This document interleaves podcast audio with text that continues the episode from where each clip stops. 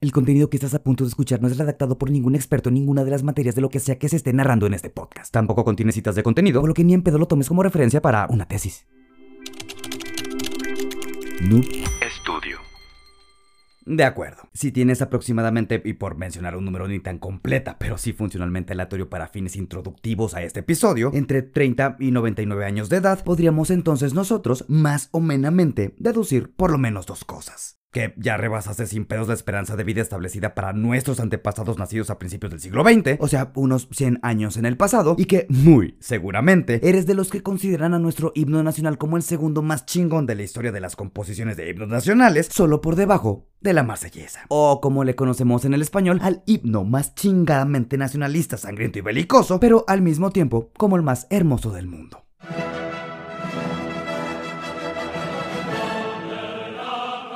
Así es, el himno nacional de Francia.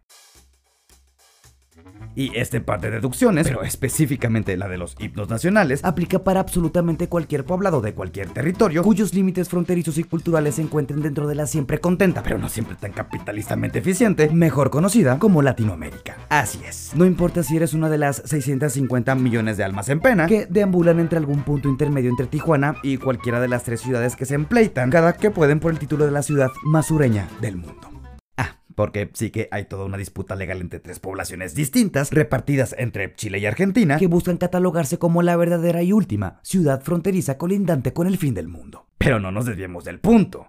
El caso es que a todos los que involuntariamente nos aglomeramos en esta región nos han dicho exacta pinchesmente lo mismo. Pero porque en todos los relatos que nos autocontamos a nosotros mismos siempre quedamos en segundo lugar. O porque Francia en primero. Tienes que entender, José. Es como si no sé, como si un carrito de hot dog se molestara y se encojonara porque no se puede ganar una estrella Michelin. Bueno, probablemente este cabrón tenga un poco de razón. O posiblemente no. Pero entonces, ¿cuál es el motivo? Pues posiblemente, y tal vez solo como una posibilidad, porque la mayoría de las revoluciones de este lado del Océano Atlántico o Pacífico, si te encuentras en Asia, se inspiraron en los movimientos revolucionarios de la Francia del siglo XVIII. Y pues, porque qué mejor manera de fomentar el patriotismo que todos deberíamos tener por dentro, que si creemos que el mundo entero no solo conoce, sino que reconoce nuestros símbolos patrios como los más chingones del mundo. ¿Será porque no tenemos algo más presumible para demostrar? Sinceramente, no lo sabemos. Pero hay algo que definitivamente sí que sabemos que si estás reproduciendo este archivo desde tu aplicación de Spotify y por meras casualidades del destino le das un clic a la campana que te aparece en la lista de reproducción de este podcast, justo como funciona en cualquier plataforma de video, te aparecerá una notificación que te indique cada que suba un episodio nuevo. Ok, pero ¿acaso eso significa que te voy a estar chingando cada semana, específicamente los jueves? Ah, técnicamente sí. Por lo que desde la redacción de este podcast consideramos necesario que antes de que tengas el tiempo de preguntarte el por qué chingados esto te sería relevante y nosotros contestarte que no lo sabemos, te damos el siguiente par de segundos para que te chingues esa campana. Ah, sí. Y también al botón de seguir. Otros dos segundos. Perfecto. ¿En qué nos quedamos? Ah, sí. ¿Sabes qué es lo más relevante? Por lo menos para quienes nos juntamos a redactar este podcast, que ha sucedido en los últimos 10.080 minutos de la semana. Para sorpresa de absolutamente nadie, a menos que te mames a la dictadura cubana en todas tus redes capitalistamente sociales, 12 de los 24 jugadores que conforman al equipo cubano de béisbol que participa en un torneo juvenil celebrado en México han abandonado la concentración de su propia selección nacional, rechazando con esto las benevolencias del paraíso comunista. Ante el éxodo masivo de sus presos, más conocidamente en el mundo democrático como ciudadanos, el gobierno cubano ha hecho lo que cualquier régimen latinoamericano, entrecomilladamente izquierdista, haría en este tipo de situaciones. Bueno, en primero yo no sé si tú ignoras o tú conoces que todo este movimiento fue organizado por Estados Unidos. culpar a los Estados Unidos. Y específicamente para este caso, el acuerdo que el expresidente Donald Trump rompió entre Cuba y las grandes ligas en el que básicamente, y a muy grandes rasgos, le permite la liga más capitalizable e irónicamente cubana de todo el mundo, sin que tuvieran estos que haber escapado de su propio país. Pero, ¿quién chingadas madres, dentro de los parámetros que conceptualizamos como un sano juicio, buscaría escaparse de su propio territorio bajo estas condiciones? Por otra parte, pero no cambiando tan drásticamente de tema, el representante del gobierno de la todavía afortunadamente República de los Estados Unidos Mexicanos y nuevo amante de todo lo que vuela con nacionales mandando un chingo de dólares desde los Estados Unidos, pero norteamericanos, Andrés Manuel López Obrador anunció un logro más de su gobierno. un nuevo récord histórico de ingresos por concepto de remesas. Si tomamos en cuenta que estas remesas son el resultado del dinero que mandan el chingo de mexicanos que tuvieron que escaparse del país buscando mejores condiciones de vida, y ese dinero continúa rompiendo récords históricos en la actualidad, posiblemente, por mencionar una posibilidad, esto se deba a que cada vez más mexicanos tengan que huir de su propio territorio. Y si un éxodo masivo no representa ni en pedo un logro para la dictadura cubana, ¿por qué lo celebramos nosotros? El tema de hoy Andrés por parte de los aztecas, Manuel por parte de los mayas, López. Eso, eso es, vamos, es una mezcla. Incas. Azteca, Inca y Obrador de Santander. Ah, sí. Un expresidente de España dio su opinión sobre las peticiones de perdón que se han realizado reiteradamente desde la República Mexicana. Pero quiere saber algo más rechingadamente irónico, señor expresidente. Mamar por los tiempos de la conquista y ser guadalupano al mismo tiempo. Sean ustedes bienvenidos. Ah, no lo sé, José. Si aleatoriamente te preguntaran cuáles son las regiones, o sea, ciudades, municipios o zonas metropolitanas, con una mayor concentración de población mexicana en el mundo, ¿qué responderías? Exactamente, no parece una pregunta tan complicada. Con una población total que rebasa las 8 millones de almas humanas aglomeradas en una de las zonas con mayor relevancia geopolítica del subcontinente norteamericano, precolombianamente hablando, por supuesto, hacen del unos años antes conocido como el Distrito Federal, hoy reconvertido en la CDMX, la región con más mexicanos coexistiendo en una misma región espacial. Y hasta aquí todo normal, hasta que descendemos en la lista y nos vamos al segundo lugar. Así es, Los Ángeles, California. Bueno, el condado de Los Ángeles para ser un poco más específicos. Esta región, habitada por aproximadamente una cuarta parte de la cantidad de personas que habitan en el estado más rechingadamente poblado de nuestro vecino primer mundista, ese, con el que definitivamente no colindamos al sur, tiene la cantidad suficiente como para sobrepasar en población a cualquier otra de las grandes zonas metropolitanas de nuestro país, de acuerdo con censos de la década pasada, con más de 4 millones y medio de personas que emigraron de los otros Estados Unidos. Los Estados Unidos mexicanos. Pero, ¿y esto qué tiene de relevante?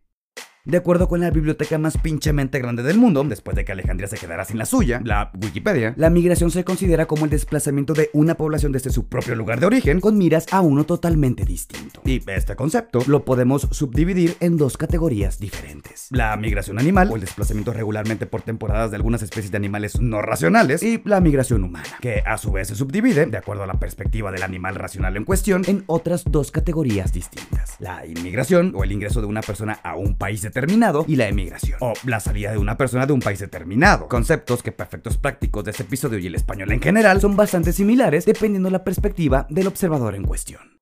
A diferencia de los animales migratorios, quienes se desplazan a través de grandes distancias por todo el planeta debido principalmente a cuestiones ambientales, como las aves que viajan del norte al sur cada que llega el invierno, los seres humanos, desde que pusimos el primer pie en nuestro planeta, nos desplazamos a través de las tierras que se encuentran por encima del nivel de los mares actuales, debido a fenómenos como el hambre, ya sea por falta de fauna salvaje si viviste en el paleolítico, o la falta de empleos bien remunerados si viviste en el latinoamericanismo, las diferencias religiosas, como las que tuvo prácticamente toda Europa con los judíos y los judíos con los palestinos, o por meras cuestiones de guerra, como la huida de un chingo de afganos tras la llegada del nuevo régimen talibán en la zona. Y todos estos grupos tienen básicamente un mismo objetivo en común. Así es, buscar mejores condiciones de vida. Por lo que podríamos deducir, una vez más a muy grandes rasgos, que la migración, inmigración o emigración, como quieras llamarle, se da principalmente de personas provenientes de países que no han alcanzado la categoría de primer mundo, o sea, que tienen todos estos problemas ya mencionados, o países en vías de desarrollo, con destino a países que no tienen ese tipo de problemas, o países desarrollados. O cuando has visto a un inmigrante luchando por entrar en uno de los autonombrados como países comunistas. Usted después se va a esconder a Cuba, una dictadura. Qué curioso que digan que era un exilio cuando en las democracias no existen los exilios. Ah, Bueno, son casos totalmente distintos. Viniendo entonces, pues, de un país que se encuentra dentro del 25% con mayores desigualdades sociales en el mundo, de acuerdo con el cabrón que creó el coeficiente de Gini, y que tiene más crisis económicas que batallas bien libradas en la historia, más una de las fronteras más bestialmente grandes imaginadas por los cartógrafos desde tiempos ancestrales con la potencia más actualmente potente de todo el globo terráqueo, pues nos es sencillo imaginar el por qué México exporta mucho más mexicanos que cualquier otro tipo de producto en el mundo. De acuerdo, posiblemente estemos exagerando un poco con 11 millones de mexicanos, por lo menos los contabilizables, residiendo del otro lado de la barrera que nos divide entre los capitalistamente bienaventurados de los que vivimos en Latinoamérica, los Estados Unidos son, pues, nuestro cliente número uno. Pero, ¿y esto desde cuándo? De acuerdo con fuentes presumiblemente confiables, los mexicanos nos convertimos en el producto más exportable de nuestro propio país a finales de 1994 o a principios de 1995, de acuerdo al exmandatario mexicano al que le preguntes. Es decir, Carlos Salinas de Gortari, por poner un ejemplo, diría que fue pedo de Ernesto Cedillo y Ernesto Cedillo que fue de Carlos Salinas de Gortari. Tema del que, por cierto, medio platicamos ya hace unos dos o tres episodios en el pasado. Pero no nos desviemos del punto. El caso es que todos esos mexicanos que viven en otra parte que no es nuestro propio territorio, casi 11 millones en Estados Unidos para ser un poco más precisos, son convertidos, capitalista y convenientemente hablando por supuesto, en uno de los mayores logros de nuestro actual gobierno electo en turno.